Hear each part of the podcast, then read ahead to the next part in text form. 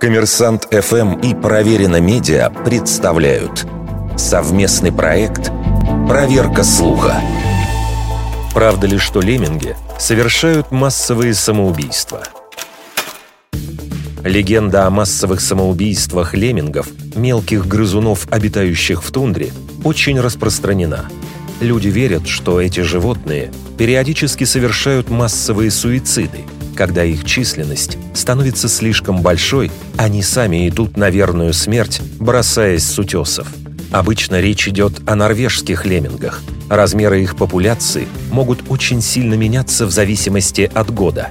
Нильс Кристиан Стенсет, биолог, профессор университета Осло, говорит, что когда происходит рост численности, лемминги начинают активно мигрировать. Полчища грызунов не пугают почти никакие препятствия, даже реки или узкие места фьордов. Эти зверьки – хорошие пловцы.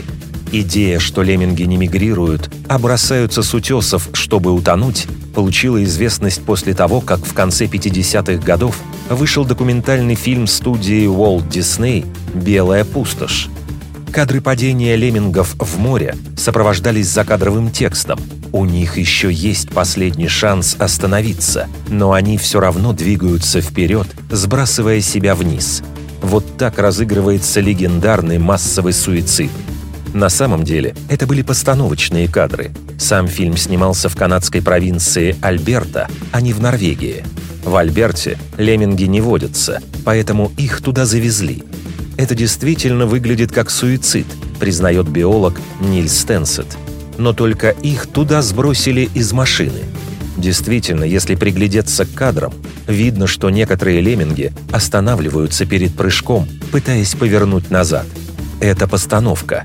На деле лемминги действительно прыгают с утесов, но не чтобы утонуть, а чтобы переплыть водную преграду.